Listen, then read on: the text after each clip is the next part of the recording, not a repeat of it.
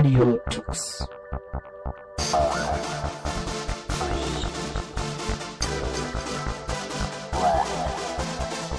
The German Linux Radio, the German Linux Radio.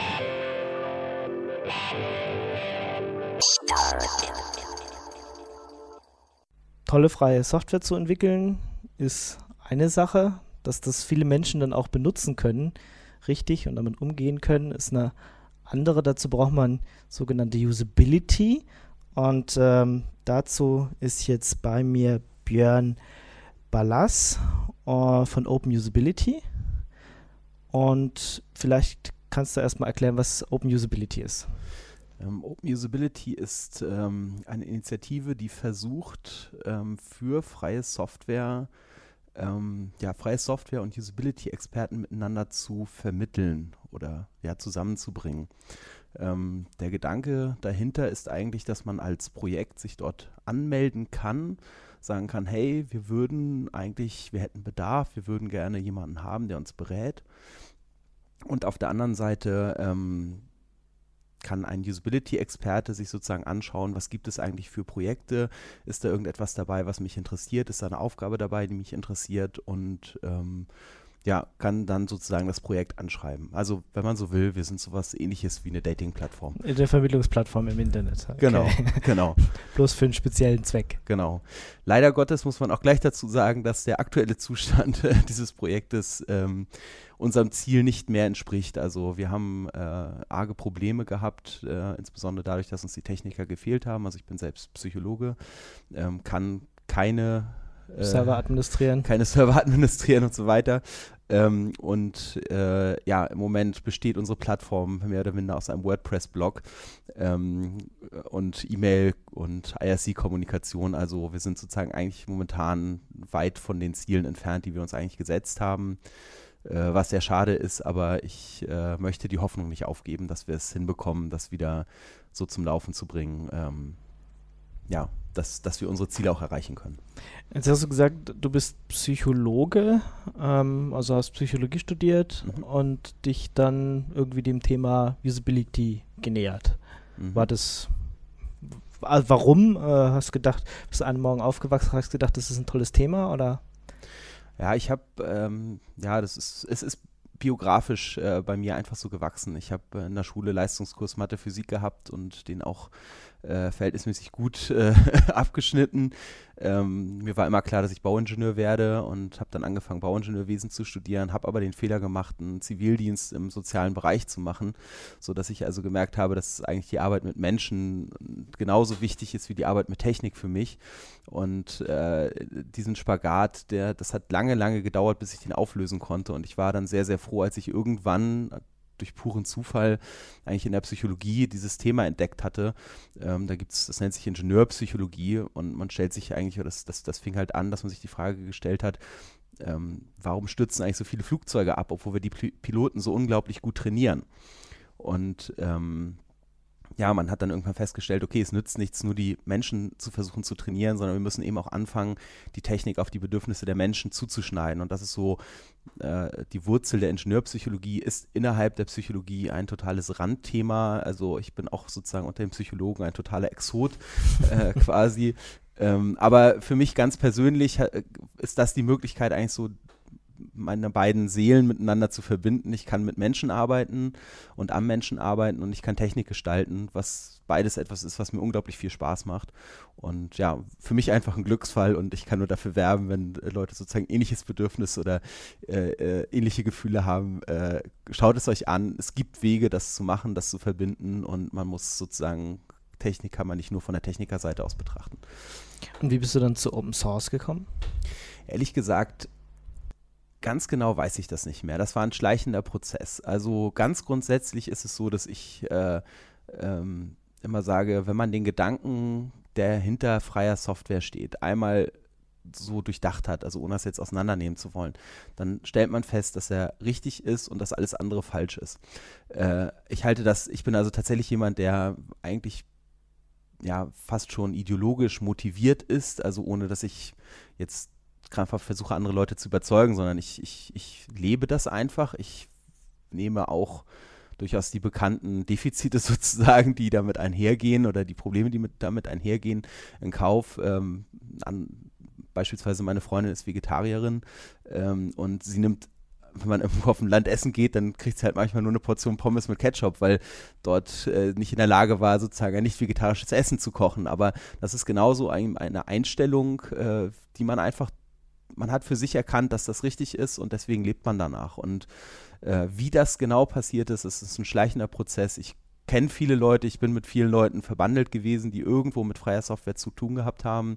Ich bin sehr, sehr früh mit, äh, ich bin glaube ich mit einer 0. irgendwas Version von KDE mal konfrontiert worden und fand den Gedanken cool und äh, diese ganze Linux-Geschichte und das Internet, ich bin ja da auch äh, in den frühen Tagen mit aufgewachsen. Und ich kann kein konkretes Ereignis mehr festmachen. Es war auf jeden Fall so, ähm, dass ich irgendwann drin war und dann irgendwann auch gesagt habe, okay, jetzt auch mit vollem Herzen und äh, mit vollem Engagement. Und jetzt bist du dabei, Open Source Projekten zu helfen, ihre, ja, ihre Usability anzupassen, also so dass die Menschen, die, für die die Software geschrieben ist, auch damit richtig umgehen können. Mhm. Ähm, eigentlich war das so ein bisschen die erste Phase meiner Tätigkeit. Ich äh, trete jetzt ein bisschen pathetisch in die zweite Schaffensphase vielleicht ein gerade. Ähm, also ja, äh, ich habe die ersten, weiß ich nicht, sieben, acht, vielleicht zehn Jahre sehr, sehr viel Arbeit in einzelnen Projekten gemacht. Mit sehr unterschiedlichem Ausgang, sehr schönen Erfolgen, sehr großen Misserfolgen. Aber so ist das nun mal in freier Software, aber das kennt wahrscheinlich jeder.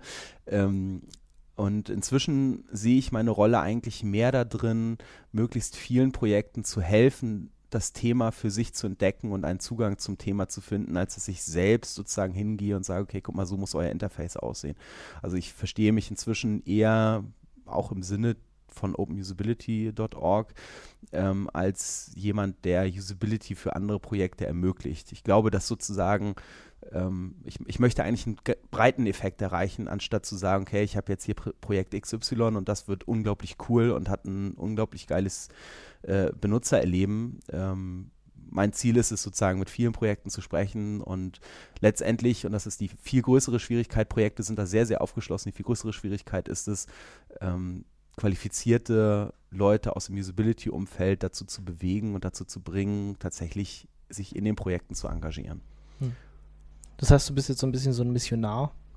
Oh, versuchst die Leute so ein bisschen ja, da. Miss Missionar, ich mag das Wort nicht, aber ich glaube, das, was du zum Ausdruck bringen willst, stimmt schon. Ja, also ich, ich ich, ich kämpfe, ich sage immer, ich kämpfe für eine Welt, äh, äh, in der Produkte Spaß machen, ja. Und das ist wirklich, das ist wirklich breit gedacht. Und ich möchte auch, dass freie Software nicht nur damit assoziiert wird, oh, das ist für Geeks und das ist technisch und das ist schwierig, sondern ähm, freie Software kann genauso Spaß machen. Und das hängt aber nicht an einem einzelnen Produkt, sondern das hängt letztendlich daran, dass wir schaffen, diesen Gedanken in der Breite ähm, zu etablieren. Und ich würde nicht sagen Missionar, sondern ich würde was weiß ich, vielleicht eher sagen, Ermöglicher. Ja, also ich, ich versuche diese Sachen auf Englisch vielleicht to enable things, ja. Ähm, ja. Das heißt, das Problem heutzutage in der Software ist, dass äh, wir die, also jetzt gerade in der Open Source Software, dass die Software von Technikern geschrieben wird, meistens für sich selber oder? Ja, was ja legitim ist, ja. Das, das ist, ist ja durchaus legitim. Scratch your own itch, ja. Also äh, es tut mir weh, also mache ich dort etwas, ich ändere dort etwas. Ähm, die Frage ist, ob wir sozusagen in der Schwarmintelligenz auch einen Schritt weiterkommen wollen. Und ich erlebe eigentlich das Feedback oder ich bekomme das Feedback, dass die Leute sagen, ja, eigentlich wollen wir Größeres erreichen. Ja? Also wenn jemand in einen ISC-Channel kommt und sagt, hey, coole Software, danke, dass ihr es gemacht habt, dann ist das ein, dann ist das einfach eine super Bestätigung, auf die sich auch jeder äh, Entwickler oder darüber freut sich jeder Entwickler. Das ist, ist ne, die Anerkennung ist das, wofür wir das machen.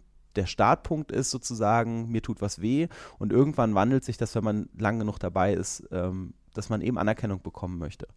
Und ähm, das, das Problem ist nicht so sehr, dass das Techniker machen. Das Problem ist eigentlich eher, dass wir dass es sehr, sehr schwierig ist, diesen Anwender, wer ist das denn überhaupt? Das ist ja nicht eine Person, ich kann nicht rausgehen auf die Straße und sagen, hey du Anwender, komm mal her und sag mir, wie es läuft, sondern der Anwender ist ja etwas unglaublich diffuses.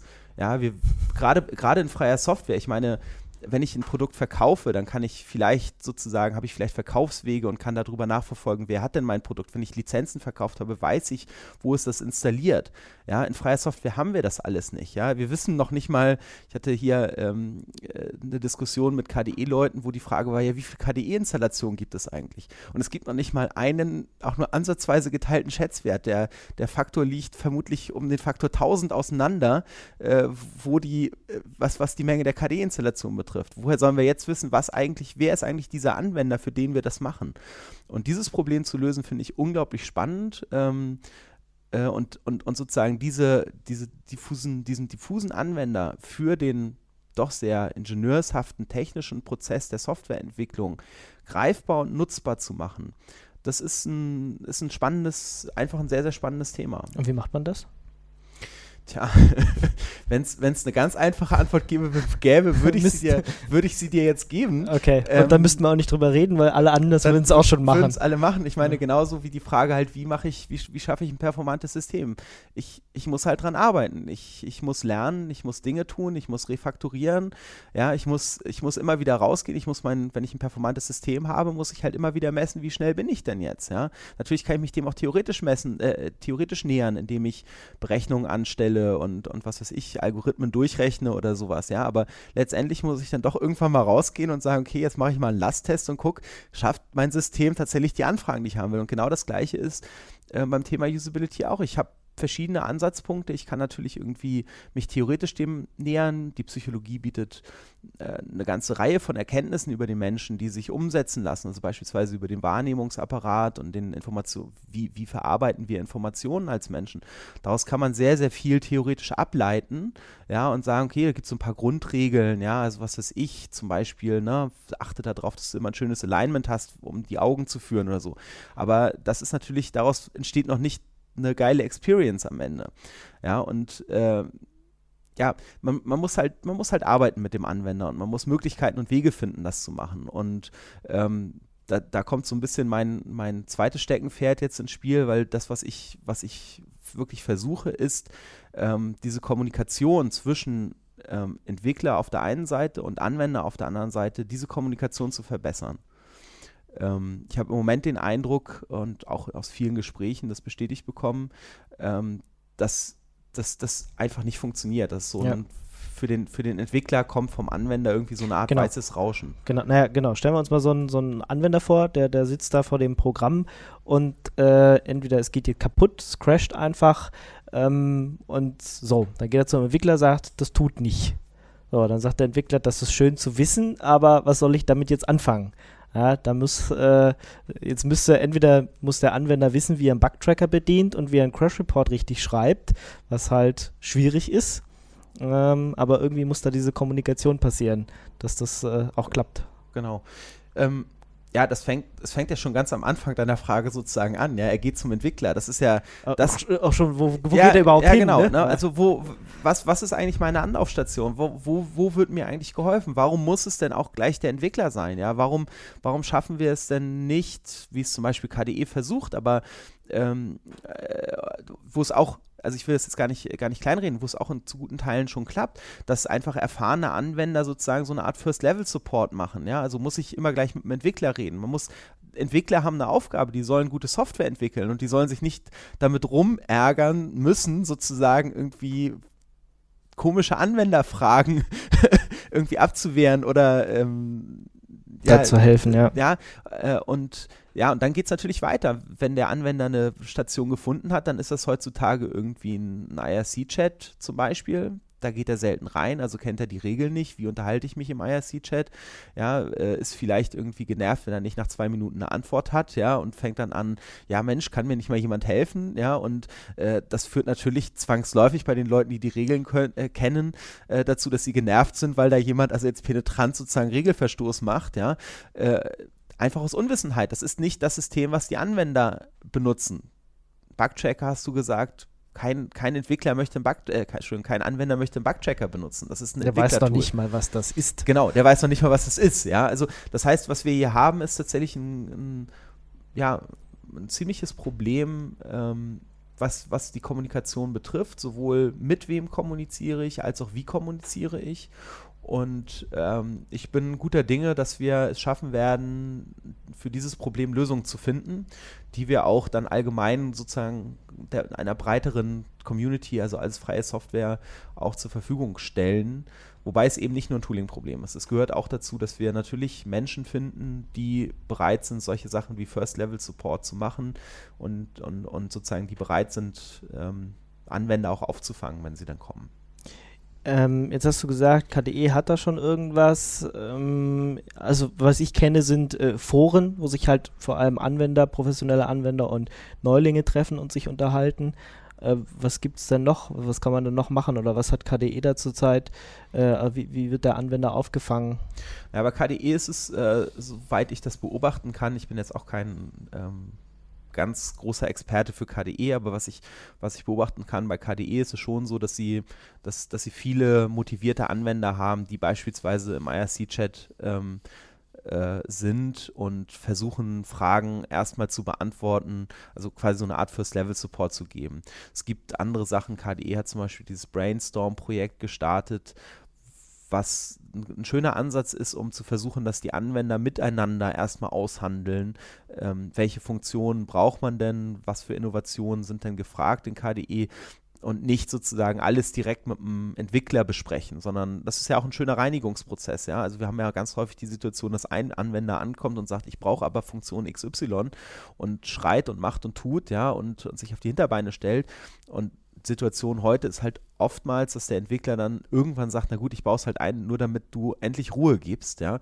Und wenn wir genau so einen Prozess sozusagen in, zu den Anwendern zurückspiegeln könnten und diesem einen Menschen sagen, guck mal, hier sind aber tausend andere Anwender, die alle denken, das ist eine total blöde Idee, die du da hast, ja, dann hat man, dann hat man auch letztendlich auch so, ein, so eine Art demokratischen äh, Prozess, der, der sozusagen auch eine Transparenz schafft, warum werden Dinge gemacht und warum werden Dinge eben auch nicht gemacht.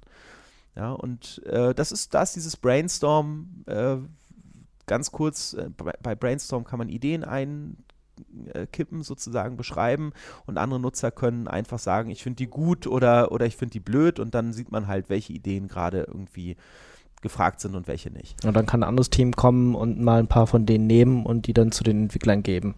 Genau, das ist, das ist genau der Gedanke. Man nimmt die dann und sagt den Entwicklern, guck mal, unsere Anwender wollen, diese fünf Sachen sind irgendwie ganz, ganz, ganz toll gefragt. Und auf die Art und Weise kann man dann auch ähm, einen sozusagen freiwilligen Entwickler, der ja eigentlich nur ne, seine, seine, äh, seinen eigenen Juckreiz wegkratzen will, äh, kann man auch dazu bewegen, zu sagen, guck mal, du kannst hier wirklich was machen, was, was gefragt ist, weil da kommt jetzt wieder dieser, dieser Anerkennungsaspekt. Ja? Wenn du das machst, dann kannst du dir sicher sein, die tausend Leute, die werden dir dafür Anerkennung zollen. Und das, das ist ja ein ganz, ganz wichtiger Treiber in der, in der freien Software-Szene. Und deswegen ist das ein, ist ein guter Ansatz. Was äh, könnten die Projekte denn noch machen? Also was fehlt da? Naja, also äh, was ganz wichtig ist, ist, dass man auf die Anwender zugeht. Ja, also immer wieder, das ist etwas, was ich versuche zu etablieren, ähm, in dem Projekt, mit denen ich dann doch zusammenarbeite, dass wir immer wieder auf die Anwender zugehen und den Anwendern Fragen stellen und sagen, wir wollen wissen, was ihr, was, was ihr von unserem Programm haltet, wir wollen wissen, wo ihr unsere Applikation gut findet, wir wollen wissen, ähm, ja, wie wir besser werden können, was für Ideen habt ihr. Das ist jetzt unabhängig von dem Brainstorm, was sozusagen so eine Plattform ist. Ähm, es ist tatsächlich einfach äh, zum Beispiel über Facebook oder über Mailinglisten oder über einen Blog oder über ein Planet oder was weiß ich, was, was auch immer man für Kommunikationswege hat, einfach immer wieder ein Angebot zu machen und sagen, okay, guck mal, wir haben hier eine kurze Befragung, wir wollen wissen, wer du bist, wir wollen wissen, was du, was du haben möchtest. Und äh, das ist eine Maßnahme, um letztendlich auch sowas wie eine Kundenbeziehung aufzubauen. Ja? Die Anwender sind ja letztendlich, also oder die Nutzer sind ja analog zu den Kunden in einem äh, kommerziellen Projekt und, und, und die Beziehung zu denen kann man über solche Sachen aufbauen. Gibt den äh, Anwendern das Gefühl, dass sie auch wirklich, wirklich ernst genommen werden. Das hilft, dass die auch rausgehen und sagen, hey, ich habe hier ein cooles Programm und das Allerbeste ist, ich werde noch regelmäßig gefragt, was ich davon halte, ja. Und ähm, das, das ist so mein, mein, ja, das, das, das Allereinfachste, was, was man als Projekt tatsächlich machen kann. Äh, die Software dafür gibt es, äh, das ist relativ schnell aufgesetzt und, und es hilft. Und was kannst du da jetzt als äh, Psychologe dazu beitragen? Naja, äh, letztendlich ist es natürlich so, dass äh, solche Befragungen irrsinnig viele Daten geben können. Ähm, das heißt, ich kann zum einen dazu beitragen, dass äh, die richtigen Daten erhoben werden. Also wenn man zum Beispiel darüber nachdenkt, äh, die Leute zu fragen, was ist ich, bist du ein Computerexperte? Ja, also wie, wie schätzt du deine Expertise am Computer ein? So eine Frage führt normalerweise zu nichts, ja, weil natürlich kein Mensch irgendwie das auf einem objektiven Niveau einschätzen kann. Ja, als Psychologe könnte ich an der Stelle zum Beispiel sagen, okay, frag die Leute doch mal auf eine Art und Weise, wo ihr sagt, okay, was trifft denn am ehesten zu? Ja, wenn du Probleme am Computer hast, dann erstens fragst du in der Regel Freunde, um dir zu helfen. Zweitens fragst du manchmal Freunde, um dir zu helfen. Drittens löst du in der Regel alleine. Viertens, äh, du hilfst häufiger mal Freunden dabei, ihre Probleme zu lösen. Und fünftens, ja, wenn ein Freund ein Problem hat, dann ruft er mich immer an, damit ich das Problem löse. Ja, und schon habe ich sozusagen eigentlich die gleiche Information, die ich haben wollte, nämlich wo ungefähr ist denn die Expertise dieses Nutzers, was, was, was die Computernutzung betrifft, ähm, habe ich durch eine erlebensbasierte Frage ähm, wirklich ausgedrückt und bekomme valide Daten. Das heißt, ich kann dabei helfen, sozusagen, dass die Daten äh, brauchbar sind, dass man also Ergebnisse bekommt, mit denen man auch wirklich arbeiten kann. Und natürlich als Psychologe äh, müssen wir durch die harte Schule der Statistik durch im, äh, im Studium. Und äh, da kann man natürlich sehr, sehr viel richtig und falsch machen. Und äh, wenn da Interesse besteht, dann äh, machen wir das natürlich auch oder mache ich das auch gerne, ähm, sozusagen mit statistischen Auswertungen zu machen. Ich habe gerade zum Beispiel eine Reihe von viel zu langen Blogposts über LibreOffice veröffentlicht, wo wir genau solche Untersuchungen gemacht haben und äh, wo man mal sehen kann, was sozusagen an statistischen Auswertungen aus so einer Untersuchung rauskommt, rauskommt wenn man, wenn man sich denn durch die langen Blogposts durchwälzen möchte. Ähm, genau. Das heißt, wenn ich jetzt ein äh, Open Source Projekt habe und sage, ich glaube, ich brauche da mal irgendwie Hilfe in Sachen Usability, ähm, dann könnte ich bei euch mal vorbeikommen, klopfen. Genau, also äh, openusability.org. Äh, wir haben auch einen entsprechenden Open Usability IRC-Channel. Ähm, das ist tatsächlich im Moment einfach eine Mail schreiben. Das findet man auf, dem, äh, auf unserer Webseite. Ähm, ja, das, das ist tatsächlich die Anlaufstelle und wir versuchen, wir versprechen es, wir versuchen sozusagen auch die Strukturen wieder aufzubauen, aber es, einfach ist es nicht, aber wir versuchen natürlich in der Zwischenzeit trotzdem zu vermitteln, machen es halt mehr händisch als äh, sozusagen mit dem Tooling.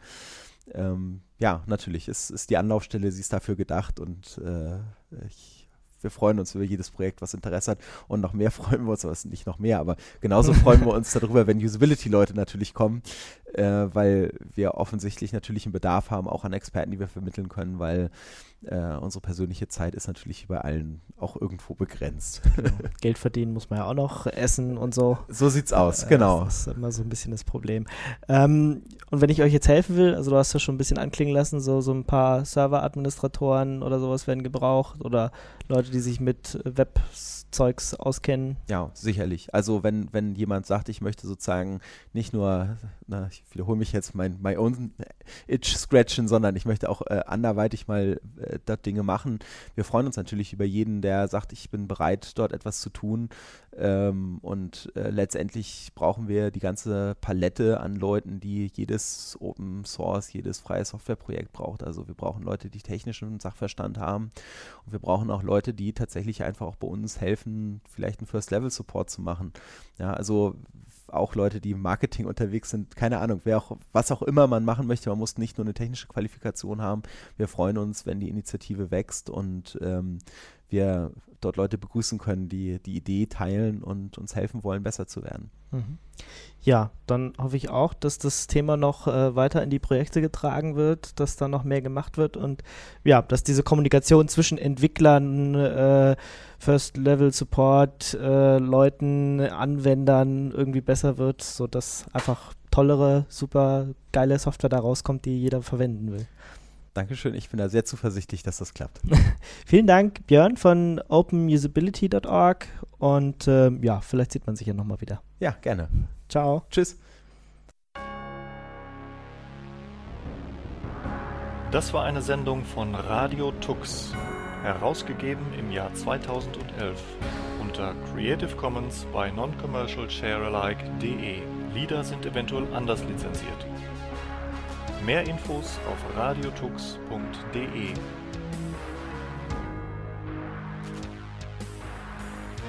Unterstützt von Tarent. Fairtrade Software.